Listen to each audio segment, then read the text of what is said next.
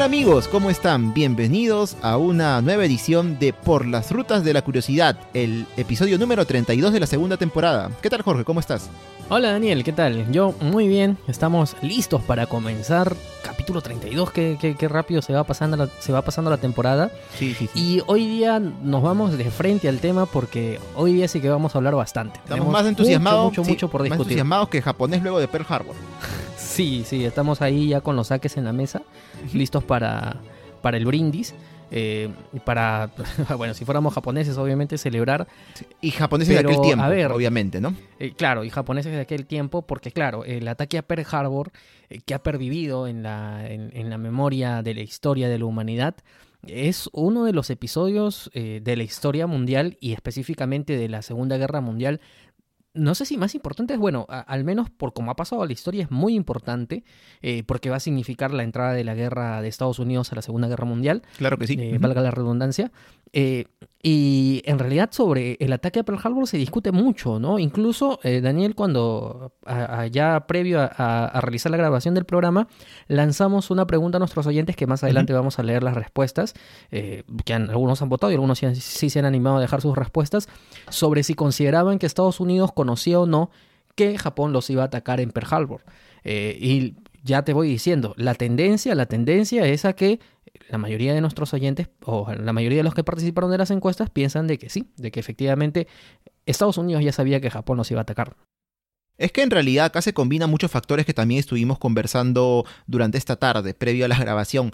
Por ejemplo, el hecho de que ya desde antes de la Segunda Guerra Mundial existía cierta tensión entre los Estados Unidos y Japón, sobre todo por el dominio en este caso de algunos lugares en el Océano Pacífico, que si bien eh, eso es cierto, ahí habían eh, colonias de otras, de otras potencias como el Reino Unido, como Holanda, por ahí Francia, en lo que es ya la zona de Asia, no tanto en el Pacífico, pero de todas maneras esta tensión pues hacía de que ya, sobre todo en este contexto de la, de la guerra mundial prácticamente, que se hizo totalmente mundial ya cuando Estados Unidos ingresó al conflicto en el frente del Pacífico contra Japón, bueno, esto hacía de que en algún momento pues no sonara tan descabellado el pensar de que por ahí o Japón podía atacar a los Estados Unidos o podía declararle la guerra, o sea que en algún momento era muy probable que ocurriera un, un, evento de esta magnitud. La cosa es saber obviamente cuándo y dónde, que a mi parecer y adelantando un poco, era algo que por ahí quizá los Estados Unidos no, no lo sabían, salvo que sus redes quizá de inteligencia y de espionaje estuvieran allí funcionando bien, ¿no? En Tokio y las otras ciudades de Japón, para poder estar enterados de este, de este tremendo ataque que cobró la vida de muchas personas. Sí, de hecho, eh, sí, siempre va a estar ahí pendiente la pregunta. Afortunadamente, pasados tantos años ya, Existe por ahí información que nos pueden dar luces objetivas sobre cómo fueron aquellos días previos al ataque, lo que significó el ataque y también otra pregunta que vamos a intentar responder hoy día es sobre si el ataque eh, significó un éxito o no. Eh, porque en realidad también eso se ha discutido y, y, justamente una de las razones por las que se piensa de que Estados Unidos sabía del ataque, aparte de que de que, lo, de que muchos piensan de que esto eh, fue el pretexto perfecto para poder entrar a la guerra, porque tú sabes que en Estados Unidos había una, un gran movimiento eh, que, que, se rehuía y que, que salía a las calles y que decía no a la guerra, eh, que esto aparentemente sirvió como excusa perfecta para entrar por fin, es también un detalle más moderno, ¿no? Que es el hecho de que, claro, Estados Unidos sabía el ataque y permitió el ataque porque no tenía ahí sus portaaviones. Pero, a ver, ya, eso vamos, a, vamos a irlo desgranando conforme va pasando el episodio porque el tema de los portaaviones también es como para verlo con ojos del año 1941, ¿no? Porque claro. lo estamos viendo con ojos de, la, de, final, de finalizada la guerra, ¿no? Y no se veía igual en esos momentos. Claro que no. Y sí, además también, Jorge, no olvidemos que vamos a mencionar por ahí un dato muy curioso, ¿no? Que de repente el Perú no tuvo que ver, uno dirá, pues en este, en este conflicto que empezó así entre Japón y Estados Unidos, pero hubo un peruano que sí tuvo una historia muy, muy curiosa, muy particular, eh, un poco antes de ese ataque de Pearl Harbor. Ajá, así que ya bueno, ese sí es dato que tú nos has traído, yo la verdad que no, no, algo por ahí un rumor escuchado, pero no estoy totalmente seguro de lo que se trata. Pero bueno, la Segunda Guerra Mundial además es un tema muy apasionante y de hecho aquí en el podcast ya hemos hablado sobre la Segunda Guerra Mundial porque tenemos un episodio que pueden buscarlo en Spotify terminando este si es que se animan o en todas las plataformas, capítulo o episodio que se llama Alemania, ¿por qué perdió la Segunda Guerra Mundial? Es eh, uno de los capítulos más largos que tenemos del, del programa. Sí, episodio 19 de nuestra primera temporada. Ahí está, el episodio 19, en donde en realidad prácticamente hablamos casi en su totalidad del papel de Alemania en la Segunda Guerra Mundial, pero vamos, eh, por la propia guerra mundial que es, en, realidad la guerra mundial pues tuvo muchos frentes eh, y hablar solo, es decir, a ver, solamente hablar del frente del Pacífico, que es del que nos vamos a ocupar hoy día, eh, creo que conllevaría más de un programa. Por supuesto, no Hoy ya nos vamos a tratar de centrar solamente en Pearl Harbor, porque ya van a ver que hasta el tiempo no nos va a alcanzar. Bien, en primer lugar hay que entender por qué es que se da la. por qué es que existe un conflicto en el frente del Pacífico. Japón y Estados Unidos son países que están muy distantes uno del otro, pero comparten una cuestión muy importante, que es justamente el Océano Pacífico. A pesar de la, de la enorme distancia, en realidad entre Estados Unidos y Japón históricamente, eh, a ver, eh, antes de la guerra, eh, Estados Unidos, o digamos las materias primas que llegaban a Japón, provenían de Estados Unidos. Entonces había una relación más o menos comercial. Lo que pasa es que llega un momento de la historia, estamos hablando ya de fines del siglo XIX, en el que Japón, que no era entonces una república, sino que era el imperio japonés, toma la decisión de convertirse en protagonista de la historia también y de iniciar una interesante expansión en toda la zona asiática. Básicamente lo que ellos querían era convertirse en la primera potencia asiática. Claro, y sigue siendo un imperio, Jorge, por si acaso. no, sí, claro que sí. Sí, este. Y eh, lo que sucede, pues, es de que. Eh, para, para, poder convertirse en esta potencia asiática que ellos pretenden ser, eh, obviamente que con las, con, las islas que ellos tienen, pues no es suficiente. Por supuesto que no. No existen materias primas suficientes, eh, van a necesitar más territorio, van a necesitar una zona de mayor influencia, y es ahí cuando ellos empiezan a ver otros territorios. Entre ellos, tú sabes que hace mucho tiempo está el conflicto que ellos tienen con China. Por eh, que va a dar origen a la guerra sino-japonesa, creo que se llama. Sí, así es, a fines del siglo, al fines del siglo XIX, la guerra sino-japonesa.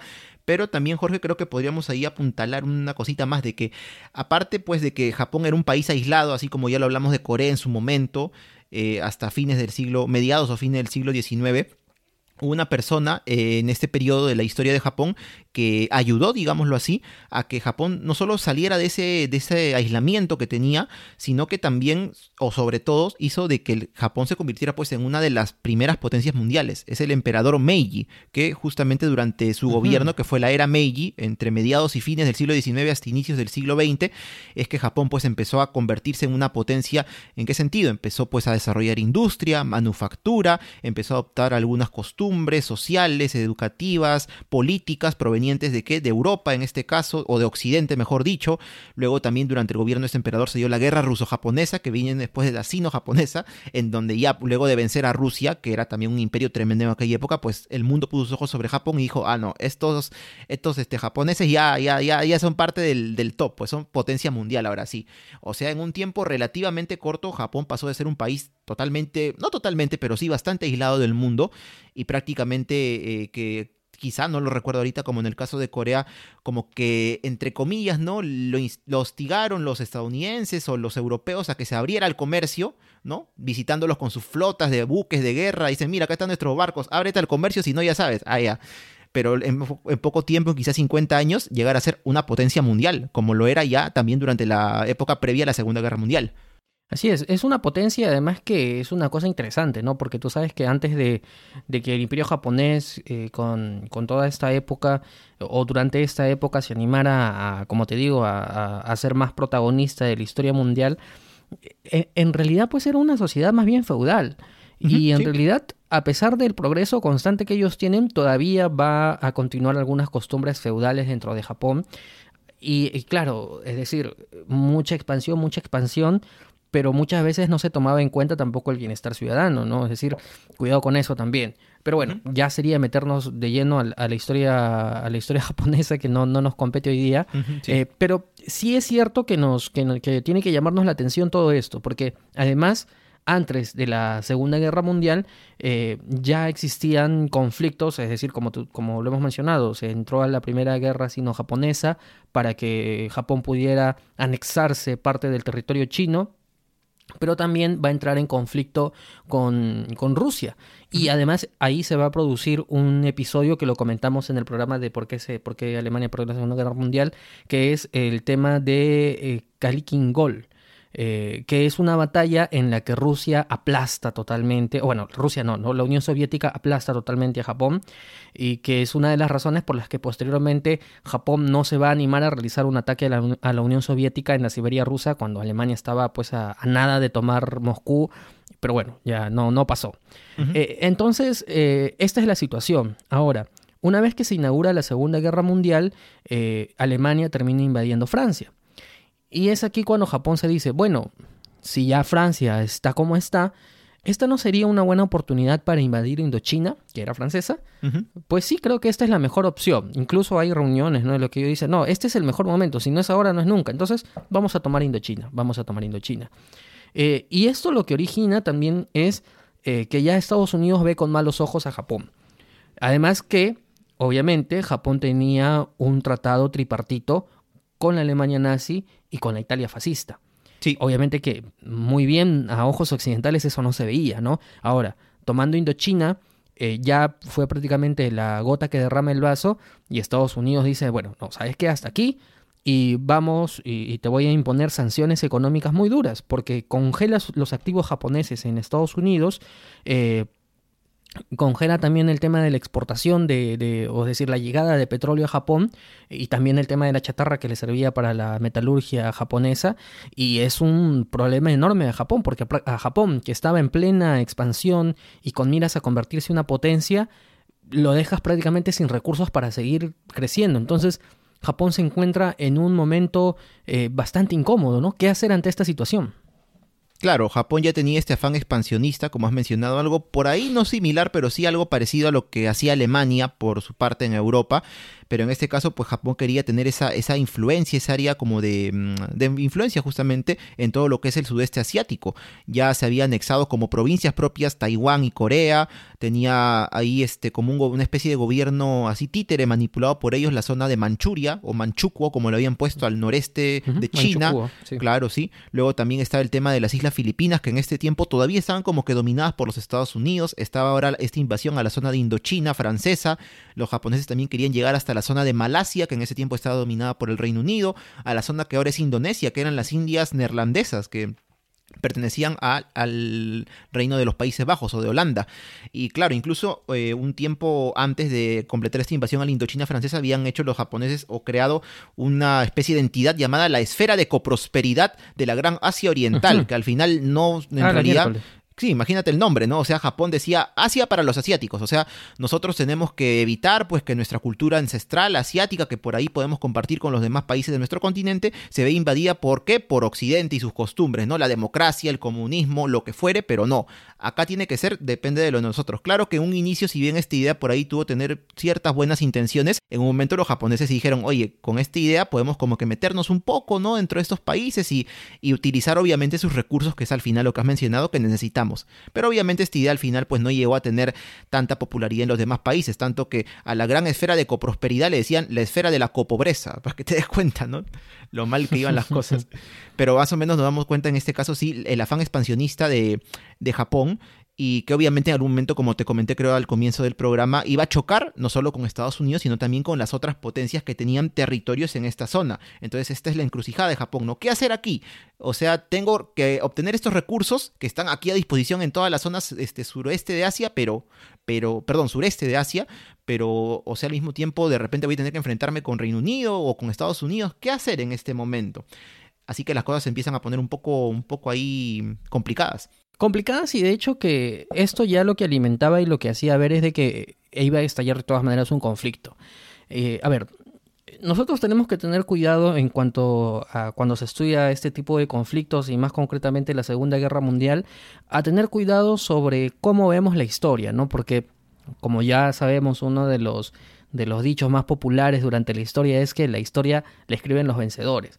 Pues bien, hay que tener cuidado también con el discurso con el que hemos aprendido la Segunda Guerra Mundial para ver realmente de que, claro, eh, si bien el ataque que se realiza a Pearl Harbor, del que vamos a hablar en el siguiente bloque, eh, se realiza de una manera sorpresiva y lo adelantamos sin declaratoria de guerra previa, en realidad, en realidad, eh, Estados Unidos era muy consciente de que con la postura que ellos iban tomando, Japón ya no tenía a dónde más ir, ¿no? ¿Por qué? Por la vía diplomática. Se produce, claro.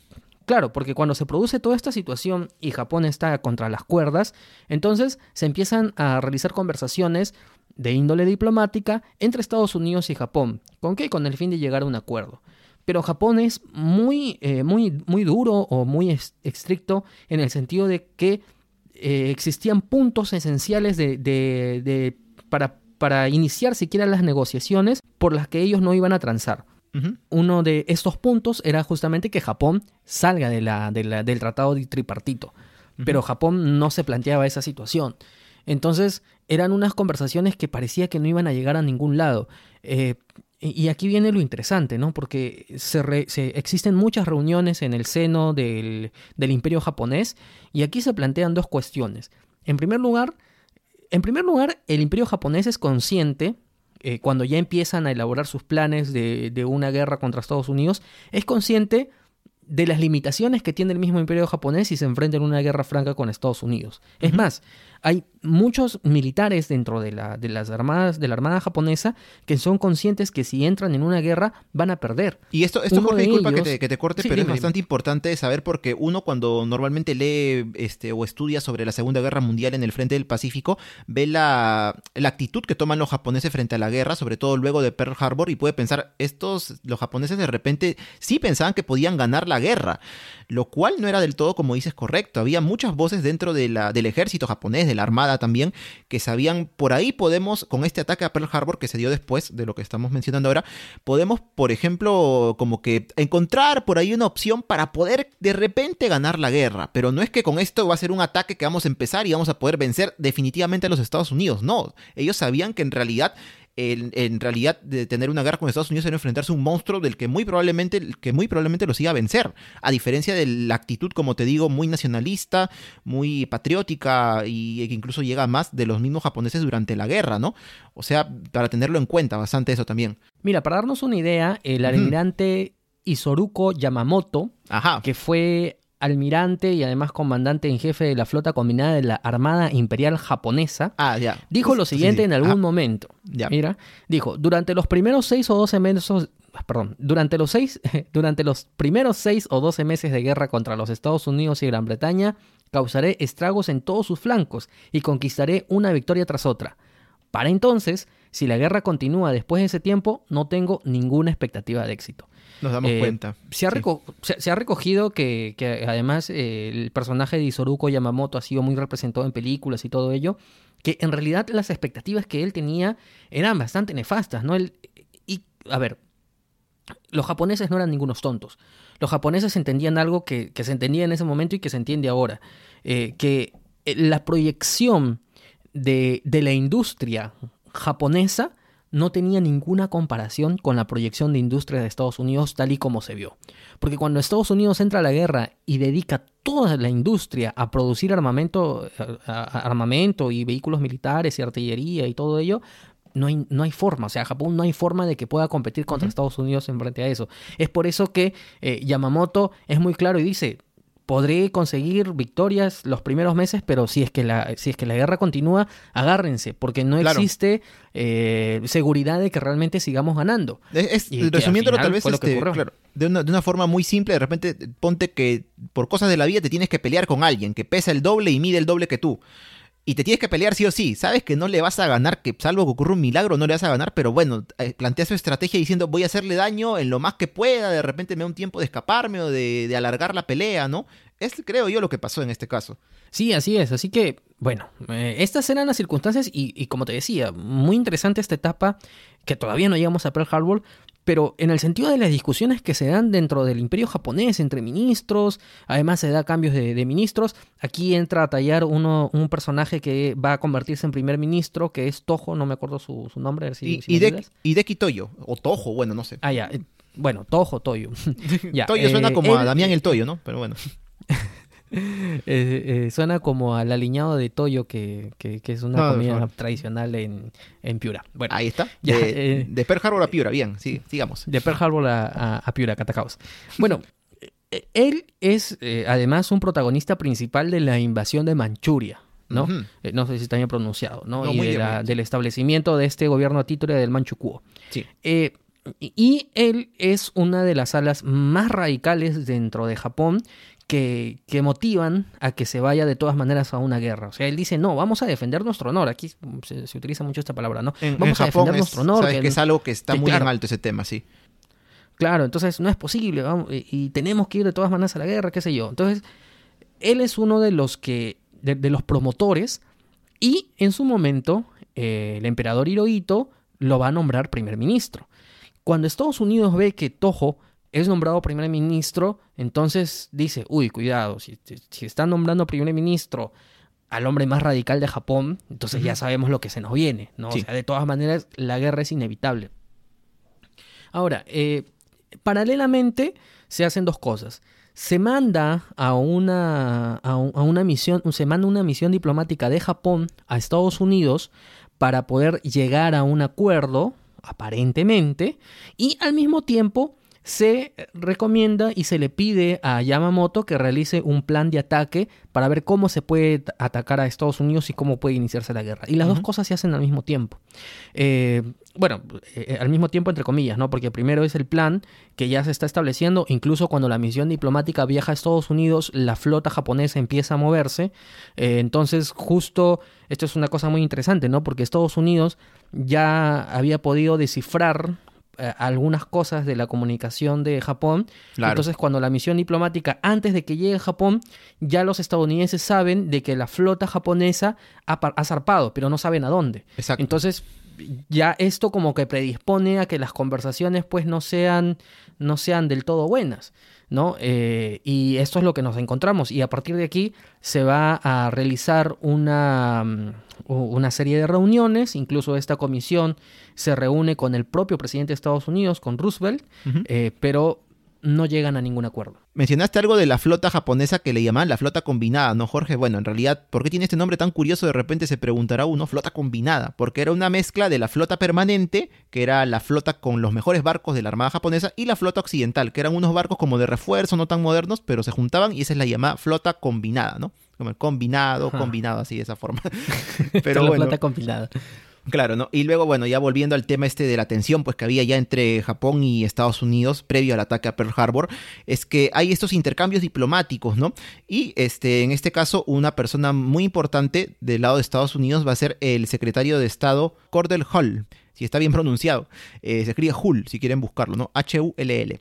Y en este caso se reúne con algunos diplomáticos japoneses, pero eh, en este momento es que entre tantos intercambios pues de notas y de, y de cartas, qué sé yo, documentos que normalmente se ven en estos ámbitos, es que finalmente él les envía una nota llamada la nota Hall, que justamente tiene cuatro puntos muy importantes, que es lo que pide él a Japón o Estados Unidos le pide a Japón para poder continuar o hacer las negociaciones para evitar justamente llegar a un punto en el que tenga que ir a la guerra. Sí, de hecho lo que pasa es que eh, quien es enviado por el imperio japonés es el diplomático Saburo Kurusu. Ahí está. Y él conversa con Toho antes de, de- de partir de Japón y Toho le dice, mira, haga todo lo posible y regrese con un acuerdo, así literalmente. Sí. Eh, claro que el ataque ya se estaba preparando, pero una vez más, Japón, dentro de lo posible, supuestamente quería evitar, ¿no? Y a ver si llegaban a un acuerdo, que era casi imposible. Eh, se reúnen todo y exactamente tú, tal y como lo dices, eh, eh, Hu- Hull, el, secretario de Estado, les entrega la famosa nota Hull que muchos sostienen de que es causa casi eh, previa al ataque a Pearl Harbor. Lo que pasa es que antes de ello, eh, la misión diplomática japonesa había ido con dos planes, ¿no? Un plan en el que casi no, no ofrecían nada, sino que trataban de llegar a un acuerdo, y un plan B en el que decía muy bien, si ya tanto no quieren, al menos desocupamos Indochina, ¿no? Con la promesa de no volver a tomarla. Pero Estados Unidos, en la nota Hull, es una nota muy, muy dura y prácticamente, eh, según los entendidos, es una nota que empuja a Japón a la guerra, ¿no? Porque le ofrece, o sea, no solamente las los cuatro, cuatro condiciones básicas para que, para que Estados Unidos y, y Japón lleguen a un acuerdo, sino que en la nota Hull le dice muy bien, pero no solamente vas a llegar a un acuerdo conmigo, sino no solamente va a ser un acuerdo eh, bilateral, sino va a ser ahora un acuerdo multilateral, porque tienes que firmar también un acuerdo con otros países, que son básicamente las colonias que Japón ya tenía previsto ocupar o que había ocupado en cierto momento. Y la misión diplomática pues no estaba lista para eso, no, no, no, no, no tenían permitido nada de eso. Y bueno, la nota Hull se presenta, esto fue el 26 de noviembre de 1941 y cuando llega esto a los japoneses, pues los japoneses dicen, bueno, ya está, no, ya no hay forma, ya, no, no hay, claro. Y eh, no es que dijeron, bueno, ya no hay forma, entonces vamos a empezar a iniciar el plan para el ataque a los Estados Unidos. No, ellos ya lo estaban haciendo desde antes. Claro, Tanto así que en octubre casi un mes antes, el 20 de octubre, el alto mando de la Armada japonesa, ojo, el alto mando, no el emperador Hirohito, el alto mando aprueba el ataque a Pearl Harbor. O sea, ya tenían definido dónde podían atacar y de qué forma. Y bueno, aún les faltaba todavía el permiso del Men, pues, ¿no? Del emperador, que justo este, eh, como te decía Jorge, ahora se le conoce como el emperador Showa, me parece, porque según los mm. japoneses, este, ese es un título honorífico. O sea, si el emperador está vivo, se le llama Hirohito, pero cuando muere hay que llamarlo de otra forma. Creo que es una falta de respeto ah, llamarlo como tal, ¿no? Pero estoy seguro que nuestro amigos japoneses entenderán que nos complicamos un poco con dando nombre. Así que, bueno. Sí, sí, sí, sí. sí. Además que escuchas en Japón, ¿ah? así que saludos, por, ahí, por ahí seguro que nos van a escuchar. Saludos para la gente eh, brava ahí en Osaka. Así es, sí, sí. sí. Y efectivamente, el emperador Hirohito eh, ratifica la, confirma, digamos, que se haga el ataque. Una, una, especie de conferencia imperial, claro, eh, confirma ya el ataque a Estados Unidos, ¿no? La decisión de entrar en guerra, incluso un día antes, me parece que se reúne con sus ex primeros ministros un poco para comentar el tema y las, las opiniones son encontradas, ¿no? En realidad las... A ver, eh, habían muchas voces sensatas en Japón que decían no vamos a la guerra, cuidado. Cuidado que por, por perseguir un, triunfo inmediato nos vamos a comer una vergonzosa derrota más adelante. Pero, la, ¿cuáles fueron las voces que se impusieron? Las voces que decían, no, si ya estamos en estas condiciones y, Estados Unidos nos quiere imponer un tratado vergonzoso, pues moriremos en el intento de defender nuestro honor. O sea, a ese nivel se llegó. Y entonces, eh, se realiza esta conferencia imperial el primero de diciembre y se decide, no, ¿saben qué? Vamos a realizar el ataque eh, de una vez por todas. Eh, de una vez por todas, ya para esto, eh, la, eh, este, la marina de la, del, del, imperio japonés, no sé si se llama así, que ya había zarpado y ya estaba en alta mar, hasta entonces no sabían tampoco cuál era el objetivo. Claro. Ojo con eso. ellos habían realizado entrenamientos, además en, en, el propio Japón, en zonas parecidas a Pearl Harbor, que tienen una profundidad de, de agua baja. Sí, incluso no se sabía, en primer momento se pensó de que no se podían utilizar torpedos, luego se... Tuvieron que mejorarlos, ¿no? para Claro, tuvieron que mejorarlos y entrenar a los pilotos para, para, volar más bajo. Porque, ¿Por qué? Porque lo que pasaba es que si, los, si se utilizaba de la manera tradicional los torpedos, eh, se iban hasta el fondo y no pasaba nada, no, no llegaban claro, Por la profundidad del agua, que era, que era poca, claro. Exacto. Y es así que termina decidiéndose eh, que se iba a realizar el ataque a Pearl Harbor el 7 de diciembre de 1941. Pero ya de los detalles en concreto lo conversamos en el siguiente bloque. Hispanoamérica Radio, orgullosos de nuestro folclore.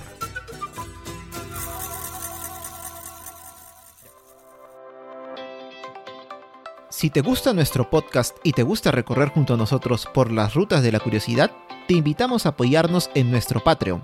Patreon es una plataforma que permite colaborar directamente con productores y artistas. En nuestro caso, nos ayudará a seguir generando contenido histórico y cultural puedes encontrarnos en patreon.com slash por las rutas de la curiosidad. Y recuerden que nos pueden escuchar todos los miércoles a las 4 de la tarde en Hispanoamérica Radio, además de buscarnos en las distintas plataformas de podcasting donde están todos nuestros capítulos de todas nuestras temporadas.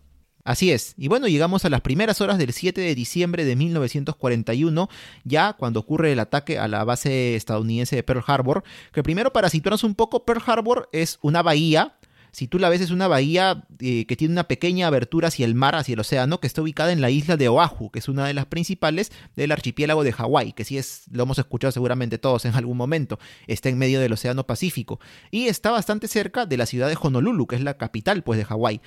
Y en este caso, el 26 de noviembre del 41, mire, el mismo día en que Estados Unidos hizo entrega de la nota Hull a los diplomáticos japoneses, es que parten desde las Islas Kuriles, la isla Iturup. Las Islas Kuriles son unas islas que estuvieron en disputa y todavía lo están entre Rusia y Japón. Ojo con eso, hasta el día de hoy permanecen bajo administración de Rusia después de la Segunda Guerra Mundial, pero Japón todavía reclama algunas de ellas como parte de su territorio. Pero bueno, en este caso, de la isla Iturup, parte de las Islas Kuriles, es que parten seis portaaviones japoneses. Y recién en ese momento, Jorge, es que se les dice a los tripulantes de, esta, de estas embarcaciones y también a los pilotos que van a manejar los aviones, ¿saben qué? El objetivo de este, de este, eh, de este ataque que vamos a hacer es Pearl Harbor. Recién ahí se los dicen. Para esto habían reunido los japoneses un total de 408 aviones de combate. Imagínate la cantidad tremenda, ¿no? 360 de ellos eran para atacar en dos oleadas y 48 restantes eran para defender a estos otros 360, ¿no? Y le dijeron, saben, acá en ese ataque tiene que centrarse en qué? En dos tipos de buques, en los acorazados y en los portaaviones estadounidenses. Aunque lo que es cierto es que, ya como lo mencionaste también hace un momento, algunos de los portaaviones, o prácticamente todos los portaaviones estadounidenses de la flota del Pacífico, no estaban en Pearl Harbor, estaban diseminados todavía por ahí por el Océano Pacífico, ¿no? Entre ellos están el Lexington, el Enterprise y el Saratoga. Sí, lo que pasa es que estaban realizando maniobras, ¿no? Claro, y, sí. ¿qué son, o sea, eh, ¿qué son las maniobras? Bueno, distintos ejercicios que realizan, movimientos, qué sé Creo yo. que uno de ellos estaba Y- incluso transportando aviones hacia otra isla, ¿no? Incluso también. O Claro, sea, no entonces estaban no, no, no estaban. De todas maneras hay que tenerse en cuenta, Daniel, de que en esta época del entendimiento de las guerras navales, se pensaba que la fuerza principal de las marinas y de, Ujú. de la- de las fuerzas navales, una vez más, de, de los ejércitos en el mundo eran los acorazados. Claro que O sí. sea, lo que se pensaba en ese momento era que quien tuviera la mayor cantidad y la mejor tecnología con los acorazados iba a poder ganar los mares. O sea, esa era la idea concreta en ese entonces. Eh, y, y- e importa mucho además para entender por qué es que, por, por qué luego se va a dirigir el ataque japonés justamente a los acorazados. Bueno. Y no a los portaaviones que obviamente los japoneses seguros sabían que no iban a estar ahí en el momento del ataque en Pearl Harbor, pero dijeron vamos con todo de todas maneras y centrémonos en los acorazados y por ahí en los portaaviones y nos encontramos quizá uno, ¿no? Pero bueno, aparte de esto habían dos este, portaaviones, Jorge, que estaban en camino a Pearl Harbor, pero estaban todavía muy lejos, cerca de los Estados Unidos. Eran el Hornet y el Yorktown. Pero bueno, así incluso también lo que los japoneses mandaron que fueron cinco submarinos. Y cada submarino mandaba un mini submarino para poder entrar a Pearl Harbor, que como te digo es una bahía con una abertura estrecha para entrar. No cualquier buque incluso puede entrar, no sé cómo será ahora. Y bueno, estos partieron desde la zona de Kure, que está al sur de Hiroshima, en el mismo Japón. Pero bueno, así llegamos entonces a las primeras horas ah, del día 7 de diciembre del 41. ¿Qué pasó? A las 3 y 42 de la mañana, cuando todavía estaba oscuro obviamente, los estadounidenses descubren los cinco mini submarinos de los japoneses ahí que están queriendo meterse a Pearl Harbor, ¿no? Y logran hundir dos de ellos, porque ya ven, uy, nos van a atacar los japoneses, vamos a, a- responder. Logran hundir dos de estos mini submarinos entre las 6 de la mañana y las 9 de la mañana. Mira, tuvieron que pasar algunas horas. Otro de los cinco mini submarinos encalló, otro fue dañado y los japoneses lo abandonaron y otro simplemente desapareció. Nunca más lo encontraron al parecer. Algunos dicen que logró entrar a Pearl Harbor, pero bueno, la cosa es que no lo, no lo hallaron. Es en estas circunstancias que ya habiendo partido el, el ataque prácticamente, ¿qué pasaba en Estados Unidos? Nos trasladamos un momento a Washington mientras, mientras la flota japonesa está ahí haciendo sus, sus primeros movimientos. No pasaba nada. porque no pasaba nada porque Japón no le había entregado ninguna declaratoria de guerra. Claro. Sin embargo, ese mismo día, eh, mediante, mediante mensajes cifrados, se le envía a la, a la embajada japonesa un comunicado de 14 puntos eh, que tenía que entregar la misión diplomática japonesa a, a Estados Unidos, con el fin de que de romper ya las negociaciones. Ojo, en, este, en esta nota no se hablaba de declaratoria de guerra. Así es. Ojo, solamente se, se decía de que llegaban a un fin las negociaciones en el, en el sentido y además por las razones por las que no habían llegado a ningún acuerdo. Pero ¿qué es lo que pasa? Que como ya habíamos dicho, parte de la comunicación japonesa los Estados Unidos ya la tenían identificada. Entonces, ellos reciben el mensaje eh, en, en horas de la mañana. Además, hay que tener en cuenta una cosa que creo que no le hemos dicho a Daniel, que las horas son distintas. Sí, Ojo, es el ataque a Pearl Harbor fue a las 7 de la mañana, pero eh, eh, en Estados Unidos, en Washington, no era la misma hora, era al mediodía, creo, la una de la tarde, menos, sí. por ahí. Ya, entonces, eh, es decir, en, en la madrugada de Pearl Harbor y en la mañana de, de Washington, eh, ellos en Estados Unidos se dan cuenta del mensaje. Logran traducir cierta parte del mensaje, pero además de que, de que logra descifrar parte del mensaje, es decir, el mensaje de los 14 puntos ya ellos ya entendían, pero a la par de eso, ellos también, mediante su inteligencia, habían logrado rastrear comunicación de la propia Armada Imperial japonesa en la que se comunicaba que eh, probablemente se iba a realizar un ataque. Es decir, para ese, para ese momento Estados Unidos ya sabía de que muy probablemente se iba a realizar un ataque. Eh, ¿Qué es lo que pasa? Que en la embajada japonesa también trabajaban estadounidenses, que eran los que normalmente redactaban los documentos. Pero ese día, dadas las especiales circunstancias, eh, se les pide al personal estadounidense que se retire, que no estén, y solamente se queda personal japonés y tuvieron problemas para, para realizar el, el, cifrado, pues, el mensaje cifrado y todo ello, y al final se demoraron más de la cuenta y se lo llevaron como a las 2 de la tarde, creo, no, no recuerdo bien, a Washington. Pero ¿qué pasaba a las 2 de la tarde? Que ya para ese momento Pearl Harbor estaba siendo atacada. Entonces, cuando llegan a misión diplomática con el documento y se lo entregan a, a, Hull, eh, los recibe el super frío, mira el documento y les dice lo siguiente. En mis 50 años de servicio público no he visto un documento más plagado de falsedades y distorsiones, infames falsedades y distorsiones a una escala tan monumental que nunca imaginé hasta hoy que algún gobierno del planeta fuera capaz de manifestarlas. Oh. Ojo que para este momento, como te digo, ya se sabía del ataque que había empezado hace, hace minutos. Eh, y bueno, es eso. No, claro, es que como tú dices, no, o sea, esta falla, este retraso que tuvieron los japoneses en transmitir su mensaje, pues hizo de que realmente el ataque a Pearl Harbor fuera totalmente sorpresa, por lo que se ve. O sea, distinto hubiera sido que hubieran llegado a enviar el mensaje a tiempo y dijeron, uy, nos van a atacar. Y Japón ahí empezara su, su arremetida en Pearl Harbor y dijeran, bueno, entre comillas les avisamos, pero bueno, no, no se dio en este caso por este error del destino, Dios, quien quiera, quien quiera creer que fue el que se encargó de esto. Pero bueno, volviendo a Pearl Harbor entonces, a las 7 de la mañana, por ahí más o menos, ya cuando había amanecido en este lugar del, del mundo, del Océano Pacífico, ¿qué pasó? es que los radares de los Estados Unidos empiezan a detectar los aviones de los, de los, japoneses. O sea, ya empiezan a ver, uy, se acercan varios aviones. Pero ¿qué pasó? Los confundieron, por lo que parece, con aviones propios de ellos, de su propia fuerza aérea, que estaban volviendo a la isla de Oahu, en Hawái. Así que no le tomaron tanta importancia. Pero ¿qué pasó? Entonces algunos aviones japoneses se cruzaban con algunos estadounidenses y empezaban a derribarlos, ¿no? Alguno que otro. Y finalmente a las 7 y 48 de la mañana es que 183 aviones conforman la primera oleada de ataque sobre la isla de Oahu y también sobre Pearl Harbor. En este caso, estos 183 aviones se dividieron en tres grupos, entre cazas y bombarderos, ¿no? Que son unos tipos de aviones de guerra. Los bombarderos están diseñados más que nada para hacer bombardeos, como su nombre lo dice, sobre objetivos en tierra, mientras que los cazas sirven para cazar aviones, ¿no? Enemigos. Por eso este nombre. El primer grupo, que era conformado por bombarderos, eh, iba a atacar ¿qué? portaaviones y acorazados. Todo lo que encuentren, atáquenlos, ¿no? El segundo grupo, también conformado por bombarderos, iba a atacar la isla Ford, que es una isla pequeña que está justo al centro de la bahía de Pearl Harbor, y el aeródromo Wheeler, que está al centro de la isla de Oahu, lejos del mar, pero es donde había una gran cantidad de aviones cazas estadounidenses. Y, y, también llegan a atacar el aeródromo Bellows, que está al este de la isla de Oahu, un poco lejos de Pearl Harbor. Finalmente, el tercer grupo de cazas, en este caso japoneses, atacan la isla Ford, los aeródromos Wheeler y Hickam, que este está al lado justo de Pearl Harbor, y también la zona del suroeste y el este de la isla de Oahu. En este, esta primera oleada fue seguida por otra segunda, más o menos a las 8 y 40 de la mañana, de 171 aviones, que estos sí se van a centrar sobre todo en atacar la base de Pearl Harbor. Eh, y van a atacar, bueno, el primer grupo, porque estuvo también dividido en tres grupos, esta segunda oleada, los aviones y los hangares en la isla Ford, que está en medio del Pearl Harbor, como lo dijimos, y en los otros aeródromos de este lugar. También va a haber otro segundo grupo de bombarderos que va a atacar esta vez los portaaviones y los cruceros, que son otro tipo de buques de guerra.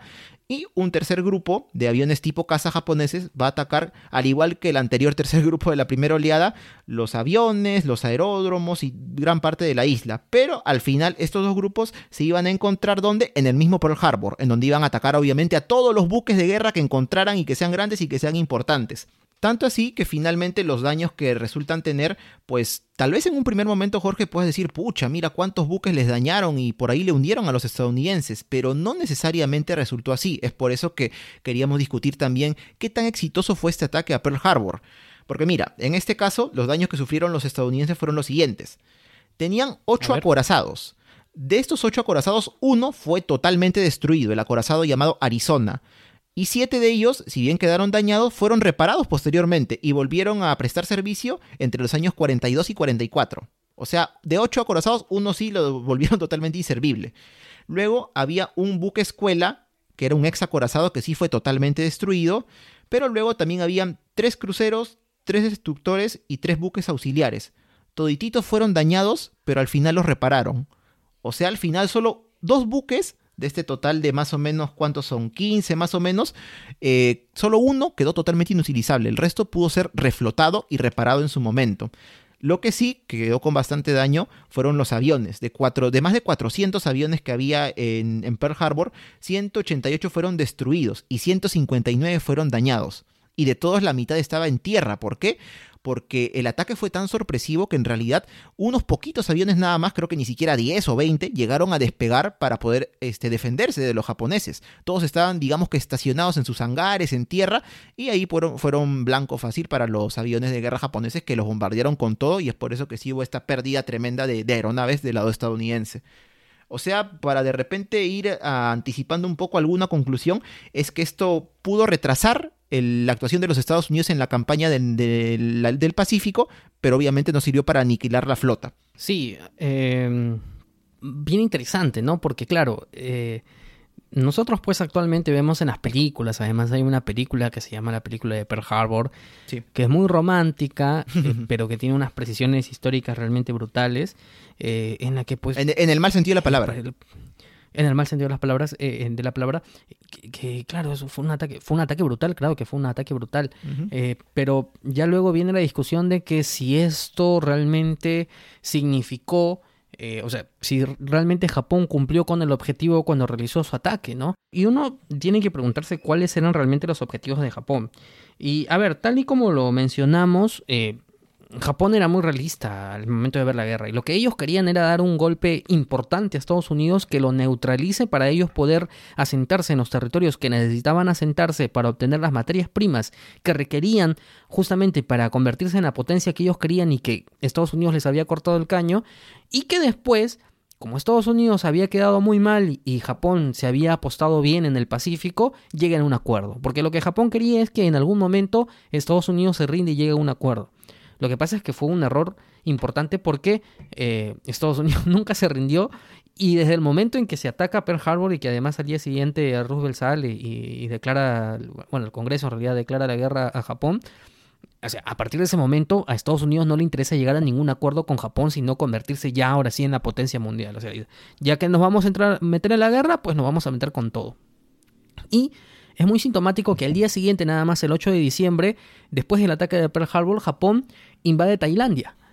Ojo con eso, invade Tailandia y en, los próximos, en las próximas semanas empieza a conquistar muchas islas del Pacífico, invaden Malasia también, incluso ocupan una base naval en Singapur, eh, los japoneses pues realizan ataques muy exitosos eh, y, empiezan a expandirse, este, incluso ya empiezan y quieren expandirse a las islas oceánicas también, eh, bordeando Australia, bordeando Nueva Zelanda, es decir, Imagínate, Japón tenía tropas en la isla japonesa, tenía, este, había ocupado cerca de las Indias y estaba también cerca de Australia. Imagínate la cantidad de, de, de, expansión que tenía Japón con el fin de asegurarse las materias primas que ellos necesitaban. Bueno, una cosa alucinante. Claro, pero sabiendo que tenía Estados Unidos ahí por el momento neutralizado.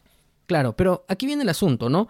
Eh, y al final, después del ataque, realmente cumplió con, ya, vamos a, hacer más concreto, el objetivo de destrozar al, a, Estados Unidos como ellos querían. A ver, el ataque fue sorpresivo, fue muy sorpresivo. Y aquí vamos a responder también, eh, y ya lo analizaremos en nuestras conclusiones finales, pero aquí personalmente yo voy a responder el punto sobre si Estados Unidos sabía o no el ataque a Pearl Harbor. Como ya lo hemos escuchado durante el episodio, Estados Unidos sabía que Japón los iba a atacar. Lo que pasa es que Estados Unidos pensó que el ataque iba a ser en Filipinas, en el mejor de los casos. O sea, en ningún momento ellos pensaron que Japón los iba a atacar en Hawái y menos aún en Pearl Harbor. No tenían ni idea. Eh, por ahí de repente alguien se le habrá ocurrido, ¿no? Y dice, bueno, de repente pudo ser, ¿no? Además, ese, ese punto lo deja ver. Hay una película que está en Amazon Prime que se llama Midway, creo, eh, que más o menos lo deja ver así. Pero no es que ellos exactamente o sea, no, no es como, no es como, como se dice de que Estados Unidos concretamente sabía que ese día Japón iba a atacar Pearl Harbor y aún así se dejó atacar. No era así, porque eh, ¿quién va a querer perder a sus acorazados? Claro, tú dirás después, no, pero no los perdió todos. Bueno, pero ¿y qué iba a saber si los perdía todos o no? no, porque si el ataque era aún más exitoso, los perdía todos. Pero además, aquí viene el punto, que eh, dentro de la sorpresa que realiza Japón a, realizar el ataque de Pearl Harbor, comete, creo yo, el pecado de la prudencia. Obviamente que la prudencia no es pecado, pero quizás en estas circunstancias debió ser un poquito más avesado, debió ser un poquito eh, eh, más arriesgado. Debió intentar más, o sea, no solamente llegar a, los objetivos a los que tuvo, sino, oye, estamos acá de repente, vamos por más. Exacto, porque tú has mencionado dos oleadas y en realidad ya se estaba preparando la tercera oleada. ¿Y cuáles eran los objetivos de la tercera oleada una vez que se, había eh, hundido la embarcación, se había destrozado aviones y, algunos puertos secundarios? Era ir directamente por eh, las reservas de combustible que estaban en Pearl Harbor. Actualmente se menciona de que si, si, si, la, si los combustibles que estaba, o si el combustible que estaba ahí estacionado en Pearl Harbor era destruido por Japón, Probablemente esto le iba a significar a Estados Unidos un retraso de dos años en la guerra del Pacífico. Y sin embargo, quien estuvo a cargo del ataque, que como hayamos dicho, quien lo, quien lo, quien lo planeó fue eh, Yamamoto, pero quien estuvo a cargo en sí mismo del ataque a Pearl Harbor fue el vicealmirante, el vicealmirante Chuichi Nagumo, pues Nagumo, después de ver los dos ataques y pues, una, una cosa brutal, ¿no? Hemos por fin, hemos, los hemos golpeado y qué sé yo. Vicealmirante, ¿podemos realizar el tercera oleada? No. ¿Saben qué? Hemos realizado nuestro ataque. Yo creo que en estos momentos pues ya no, ya no es prudente realizar un tercer ataque porque miren, claro, el, la segunda oleada ha sido, tiene más bajas, eso significa que los Estados Unidos ya están prevenidos. No, mejor saben qué, nos mantenemos así y nos vamos. Y nos vamos y lo dejamos esto ahí. Y efectivamente se terminó el ataque de Pearl Harbor en la segunda oleada. Insisto, si hubiese habido una tercera oleada, probablemente con más bajas japonesas, pero destruyendo ya estratégicamente el tema de los depósitos de combustible, pues Estados Unidos ahí sí iba a estar en grandes problemas. Eh, y claro, eh, está el otro tema, ¿no? Eh, que algunos dicen, no, pero Estados Unidos sí sabía del ataque y por eso es que mandó a sus portaaviones lejos. Y lo que les adelantábamos. El tema es de que bajo la mente o en la mente de los militares, de los marinos, eh, de los políticos y de todos, de 1941 los portaaviones eran objetivos medianamente importantes pero secundarios porque todo se pensaba que estaba a cargo de los acorazados. Recién los, los, portaaviones van a ganar protagonismo a partir de la siguiente gran batalla después del ataque de Pearl Harbor cuando Estados Unidos se recupera un poco, que es eh, la batalla del Mar del Coral. Y ya se confirma totalmente en la batalla de Midway. ¿Por qué? La batalla del Mar del Coral, que no nos va a dar tiempo para hablarlo, pero es sumamente interesante, la batalla del Mar del Coral es la primera batalla naval en la que embarcaciones navales no se pueden alcanzar, o sea, no se ven.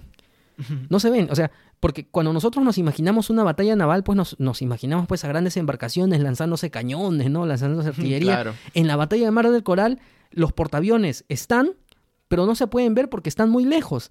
Y las distancias de artillería simplemente no les dan. ¿Qué es lo que pasa? Que es una batalla naval en la que, se, en la que solamente se desarrolla en el aire, porque los portaaviones lanzan los aviones y todo se desarrolla en el aire. Eso, ese hecho más moderno, cambia totalmente la perspectiva de cómo realizar la guerra en, a partir de este momento. O sea, eso lo cambia todo. Antes de eso no se, no no se pensaba de esa manera. Pero bueno, las circunstancias de Pearl Harbor eh, lo que hacen es Claro, si tienes un problema, y creo que lo conversamos antes de grabar el programa, Daniel, tú me lo comentábamos, si, tienes un problema, pues hay que buscar la solución. Claro. Si ya no tenías a tus acorazados, pues la solución es vamos a darle mayor importancia a los portaaviones, y a partir de ahí se les da la, de la importancia debida a los portaaviones. Claro, es de esta forma en que, mira, el ataque a Pearl Harbor cambió un poco la forma de hacer la guerra, que ya era moderna en esta época, estamos hablando ya casi mediados del siglo XX, pero totalmente dándole importancia en este caso a los portaaviones, estas embarcaciones que son enormes y muy grandes, como su nombre lo indica, porque sirven para que desde allí despeguen los aviones y puedan, en este caso, como ocurrió en la batalla del Mar de Coral o la de Midway, eh, enfrentarse, ¿no? Haciendo prácticamente, mm, ¿cómo llamarlo? Tal vez no decirlo de una forma tan fea, inútil, ¿no? El uso, en este caso, de las mismas embarcaciones para ir al choque, para confrontar una contra otra. Eh, pero bueno, ya finalizando lo que es el ataque a Pearl Harbor en sí, las bajas en total fueron 2.335 militares que fallecieron y 68 civiles. Y ojo, Jorge, tanto así que la mitad, casi la mitad de las personas que fallecieron en este ataque fue porque por la explosión de la llamada Santa Bárbara del Arizona, del acorazado que fue totalmente destruido. Ahora, la Santa Bárbara también lo hemos mencionado en algún momento en un episodio que tuvimos sobre la Guerra del Pacífico. ¿Qué es la Santa Bárbara? Es, un, es un depósito que tienen las embarcaciones, sobre todo, en el que se coloca o bien pólvora o bien artefactos explosivos. Y es allí que cuando explota, obviamente, pues imagínate, ¿no? La pólvora que explota, que revienta, pues puede matar a todo el que esté alrededor. Así que bueno, esto fue lo que finalmente reventó o explotó y causó tantas muertes, ¿no? Más de mil muertes solamente por esta explosión. Y aparte, bueno, hubo 64 japoneses que murieron y en el caso de los heridos hubo 1.143 militares estadounidenses y 35 civiles heridos. Y solo hubo un prisionero, un japonés que fue capturado y que posteriormente se mostró colaborador con el ejército de Estados Unidos, pero esa es otra historia. Esa es otra historia. Además, como también es otra historia, eh, la respuesta de Estados Unidos, que la conocemos a continuación. JB Design es tu mejor opción en diseño gráfico y diagramación. Te asesoramos para realizar tus flyers, logos, banners, brochures, revistas, diagramación de libros y diseño para redes sociales, siempre con profesionalismo y rapidez. Contáctanos al WhatsApp 926-895-048 o búscanos en Facebook como JB Design, Diseño y Diagramación. December 7, 1941, a date which will live in infamy. The United States of America was suddenly and deliberately attacked by naval and air forces of the Empire of Japan. Y como hemos visto, la historia es bien conocida. Al día siguiente del ataque a Pearl Harbor, bueno, salvando la diferencia horaria que hace que tal vez sea el mismo día, es que Estados Unidos le declara la guerra a Japón y tres días después, el 11 de diciembre de 1941, es que Alemania finalmente le declara la guerra a Estados Unidos, con lo que la Segunda Guerra Mundial finalmente hace honor a su nombre, ¿no? Mundial, un conflicto donde prácticamente todos los continentes se involucran. Sí, bueno, ya la declaratoria de guerra de Estados Unidos era, ya, ya no había forma, ¿no? Es decir, eh, Estados Unidos coqueteó además con la guerra eh, en el sentido de que a pesar de que no había entrado oficialmente, eh, apoyaba directamente a Reino Unido con mucho suministro y soldados. Pero ya una vez de que de, producido el ataque a Pearl Harbor, al día siguiente nada más el Congreso con no no con votación unánime ojo porque hay una persona una, que una persona una mujer claro sí sí sí, una mujer pacifista una mujer activista diría yo este pacifista justamente. muy interesante. pacifista claro. Activista pacifista bueno. Em, eh, que eh, Roosevelt pronuncia este discurso con el que hemos iniciado el bloque. Y, claro, aquí viene, aquí viene otro asunto, otro de los tantos que ya no nos va a dar mucho tiempo para hablar, pero ¿qué hace Alemania acá? ¿No? ¿Qué hace Alemania acá? A ver, Estados Unidos, a ver, Japón ataca a Estados Unidos. Eh, podemos discutir si fue este, un acto de crimen de guerra o no, porque no, no... No hubo una declaratoria, ni siquiera la intención del, mensaje era una declaratoria, como tú dices. Claro, eh, pero Estados Unidos no le declara la guerra a Alemania. ¿Y por qué Alemania le declara la guerra a Estados Unidos? Eh, a ver, obviamente que existía un acuerdo tripartito entre Alemania, Italia y Japón. Pero ojo, en el mismo acuerdo, al menos en el lado japonés, decía de que, por ejemplo, Japón no estaba obligado a entrar en las mismas guerras que entraban Alemania e Italia, ¿no? Había una cláusula específica con eso y con eso inclusive, inclusive quisieron negociar con Estados Unidos, no le funcionó. Eh, pero ¿por qué Alemania declara la guerra a Japón? Sentido tendría si es que con la declaratoria de Alemania a Estados Unidos, perdón, inmediatamente Japón le declaraba la guerra a Rusia, por ejemplo, y atacaba el frente, el frente siberiano. Eh, eso hubiese sido para Hitler excelente, ¿no? Porque ya tienes a una Rusia en dos frentes y prácticamente colapsa. Pero no fue así, ¿no? Entonces no tiene sentido. Y prácticamente Hitler le da la excusa perfecta a Estados Unidos para entrar a Europa. Ahora sí vamos a entrar de verdad. Y, se produce el desembarco en Normandía y todo lo que conocemos después. Entonces, mm, sigue sin quedar claro, ¿no? ¿Cuáles fueron las razones de Hitler para entrar a la guerra? Eh, bueno, ya es, es parte de la historia.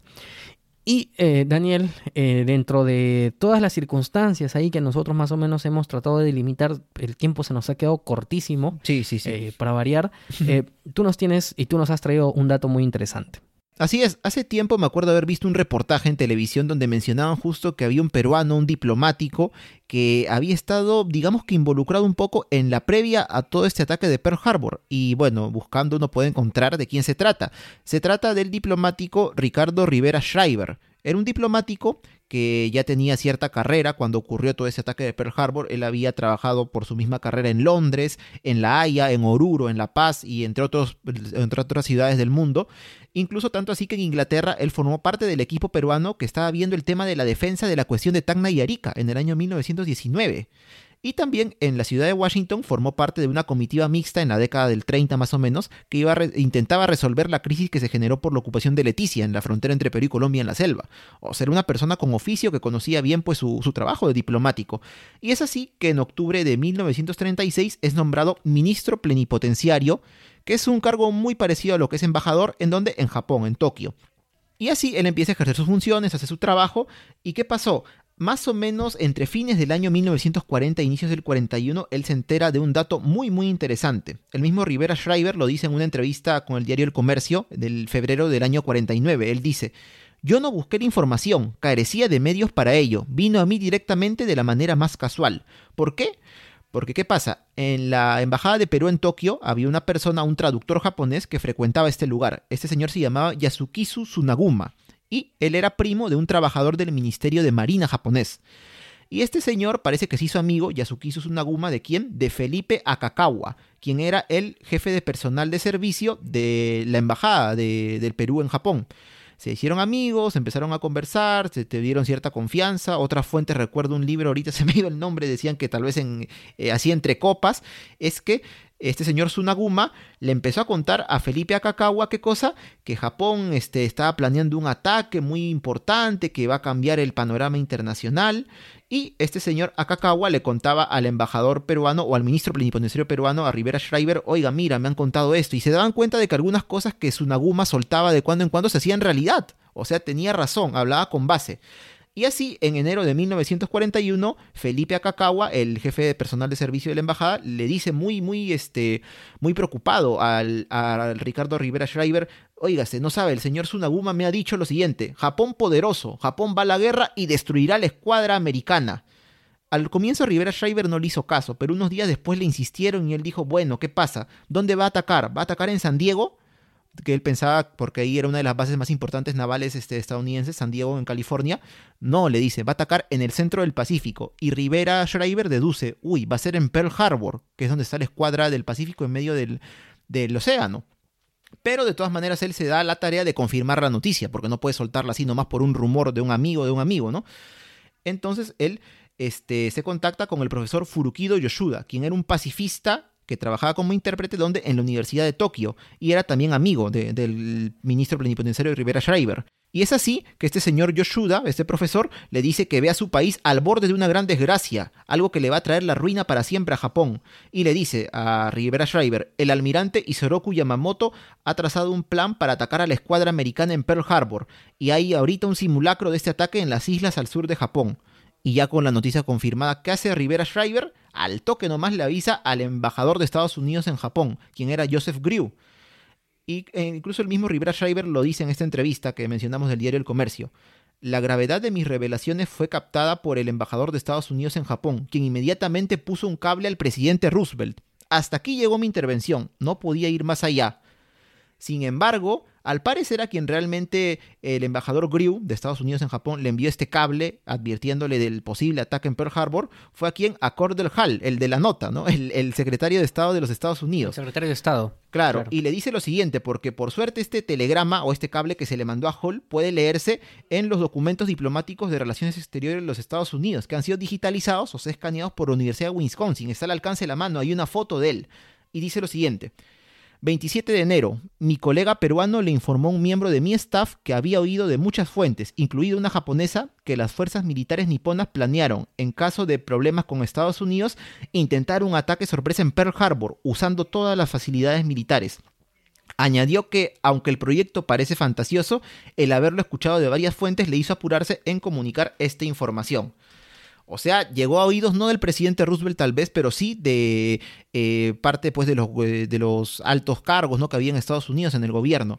Pero pues al parecer no le tomaron la importancia de vida, porque algunos dicen que había muchos de estos tipos de rumores, Japón va a atacar aquí o allá o allá, otros dicen que los estadounidenses subestimaron a los japoneses, pero bueno, se les puso sobre aviso y por cosas también del destino no tomaron en cuenta esta advertencia de parte del ministro plenipotenciario peruano Rivera Schreiber, que sí se enteró pues de este, de este ataque de Pearl Harbor muchos meses antes, porque fue en diciembre y él se enteró en enero, muchos, muchos meses antes de que ocurriera. Y bueno, esto Jorge lo puedes encontrar también, si alguien quiere también ahondar un poco en el tema, en un artículo de la BBC acerca de, del peruano que sabía acerca del ataque de Pearl Harbor que lanzaron por el 75 aniversario del ataque en diciembre del 2016 y también un libro muy interesante llamado Pearl Harbor, la historia secreta, de Juan del Campo Rodríguez, quien es diplomático y escritor peruano, que al parecer mm, conoce bastante estos temas acerca de la diplomacia peruana en tiempos de la Segunda Guerra Mundial, porque otra obra, que el título nomás mira cuál es, que ha escrito es El Tercer Reich visto por Torretagle, Crónicas Peruanas de la Segunda Guerra Mundial. ese, sí, ese sí me interesa, ese sí me interesa. Ah, está, ese está para buscarlo, está para buscarlo, para ver eh, la perspectiva de la Segunda Guerra Mundial desde la diplomacia peruana y desde el Perú propiamente. Así que, bueno, realmente muy interesante, ¿no? Hemos, eh, nuestro embajador peruano eh, tuvo la oportunidad, al menos cumplió con su deber de, anunciar y si esta noticia se hubiese tomado cierta, probablemente la historia de la guerra del Pacífico en el contexto de la Segunda Guerra Mundial hubiese sido distinta. Claro totalmente.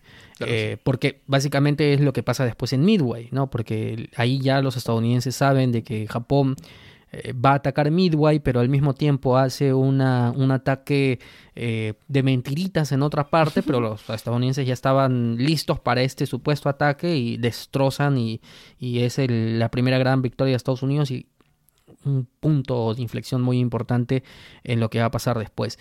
Eh, bueno, definitivamente nos ha faltado tiempo, solamente me queda por decir, antes de las conclusiones finales, que nos ha faltado mencionar y que ya les dejamos de tarea a los ruteros, eh, buscar la operación Doolittle.